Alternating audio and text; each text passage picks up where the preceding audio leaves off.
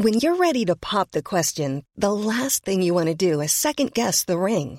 At Bluenile.com, you can design a one of a kind ring with the ease and convenience of shopping online. Choose your diamond and setting. When you find the one, you'll get it delivered right to your door. Go to Bluenile.com and use promo code LISTEN to get $50 off your purchase of $500 or more. That's code LISTEN at Bluenile.com for $50 off your purchase. Bluenile.com code LISTEN.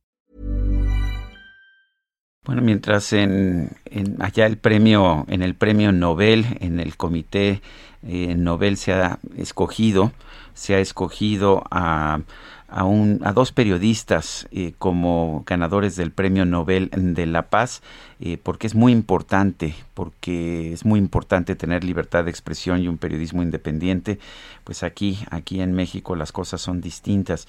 Aquí los periodistas viven en la incertidumbre, a veces por la delincuencia común y corriente, a veces por otras razones. Fíjate, Guadalupe, fíjese, amigo de, del público que nos escucha, un joven periodista, Daniel Hernández Moncada, fue asesinado este 4 de octubre durante un asalto en el transporte público. Daniel, eh, Daniel Moncada, ¿no es Daniel Hernández Moncada? Daniel Moncada. Daniel Moncada. Fue asesinado este 4 de octubre durante un asalto en el transporte público de Catepec, en el Estado de México.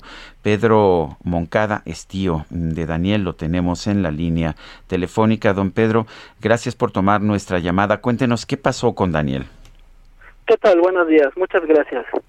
Eh, Sí. Sí, cuéntenos del caso de Daniel. ¿Cómo fue que perdió la vida? Claro. Eh, mire, él venía regresando de su trabajo cubriendo un reporte en un pozo de agua que estaba eh, inaugurando este Fernando Vilchis en Ecatepec. Él trabajaba para el municipio de Ecatepec en la Dirección de Comunicación Social. Eh, regresaba de su trabajo hacia su casa a las ocho y media de la noche, a la altura de la Avenida Central, en la avenida central a la altura de Ciudad Azteca se subieron dos delincuentes y justamente cuando él baja en el metro de Catepec, que es donde siempre baja, al momento en que él empieza a bajar, ellos empiezan a saltar y le dispararon por la espalda porque pensaron que iba a hacer algo. Eh, Pedro, tengo entendido que ella estaba a punto de llegar a, su casa, estaba muy cerca cuando ocurrió esto y que pues eh, la, la eh, la situación para la familia ha sido muy, muy difícil por la pérdida, pero también porque ustedes quieren que haya justicia para, para, eh, para Daniel y que no quede pues eh, esta, este asesinato como muchos otros que han ocurrido en el Estado de México y que es pues ahora sí eh, una constante, ¿no? El que la gente pierda la vida simplemente por el hecho de tomar un transporte público. Sí, de hecho es un miedo, es un miedo en Ecatepec tomar un transporte público. Eh, irónicamente el mexicano a veces ve las desgracias así, las toma, eh, a veces para aliviar el dolor uno se ríe y decimos que todo el transporte público en Ecatepec son eh, carrozas fúnebres. Pues, pues, pues qué, qué tristeza. Cuéntenos un poco de Daniel. Es Daniel Hernández Moncada, el nombre completo, ¿verdad? Sí, Daniel Hernández Moncada. Sí, cuéntenos un poco de él, qué edad tenía, cómo era, nos contaba usted un poco de su trabajo, pero cuéntenos de él. No nos gusta que, pues, que un ser humano como, como él, pues, se quede en una mera estadística. Claro, él era un joven de 24 años. Este diciembre 4 iba a cumplir 25. Ajá. Él también, eh, sus papás también son licenciados. Bueno, su mamá eh, también ya falleció, era licenciada en comunicación social también su papá es licenciado en comunicación. Él siguió los pasos de sus padres también porque le gustaba mucho leer, le gustaba mucho patinar, le gustaba mucho la bicicleta, era karateca en segundo dan, era un, un joven muy entusiasta, tenía muchos proyectos, quería escribir un libro. Y pues era muy feliz era muy feliz eh, eh, Pedro y, además eh, tenía pues su hermano cuenta que, que fue la primera entrevista que le hizo. Tenía muchas ambiciones y muchos sueños no claro tenía muchos sueños muchas ambiciones.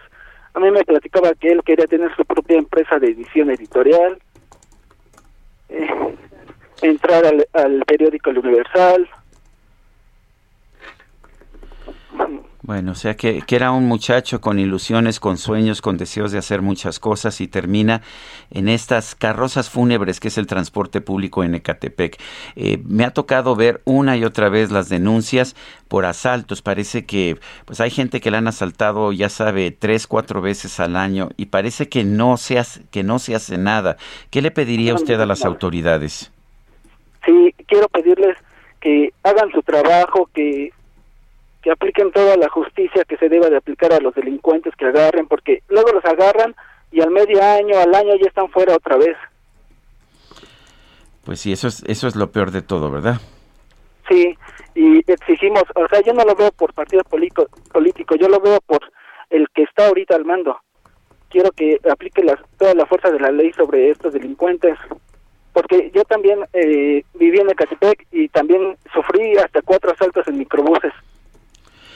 Pues es que la situación, como decía ustedes, es muy difícil. Eh, simplemente eh, subirse al transporte ya no sabe si la gente va a llegar o no. El problema es que aquí le quitan la vida, eh, pues a, personas adultas, a personas jóvenes, a todo mundo, ¿no? Sí, no importa, no importa. Esos delincuentes no se tocan el corazón para matar a alguien. Eh, Pedro, eh, tenía información de que necesitaban apoyo económico, ¿lo siguen necesitando? ¿Ya se solucionó este, este problema para la familia? Ajá, ya se solucionó este problema. De hecho, sí, nos, el gobierno de Catepec nos, nos brindó el apoyo para la, para la sepultura, pero pues yo creo que eh, con eso no se, no se soluciona todo.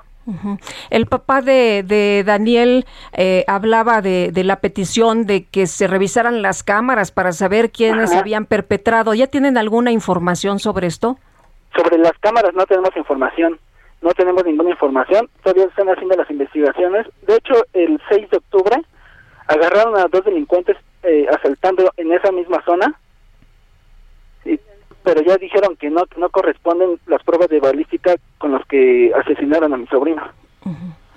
No, bueno, y aquí se trata de que se detenga a las personas que fueron quienes perpetraron este crimen, ¿no? No, no que agarren al primero que se les ocurra para decir que ya hicieron justicia. Sí, sí, sí, queremos que agarren a los que hicieron este crimen. ¿Cómo está el papá de, de Daniel? ¿Cómo está su hermano? Están, están muy destrozados. De hecho, eh, el papá de Daniel también perdió a su esposa, que, es mi que era mi hermana, hace nueve años. Y, y está muy, muy, muy enojados. Estamos, toda la familia estamos muy enojados, pero en especial él está destrozado. Bueno, pues don Pedro Moncada, tío de Daniel Hernández Moncada, gracias por hablar con nosotros esta mañana. Muchas gracias.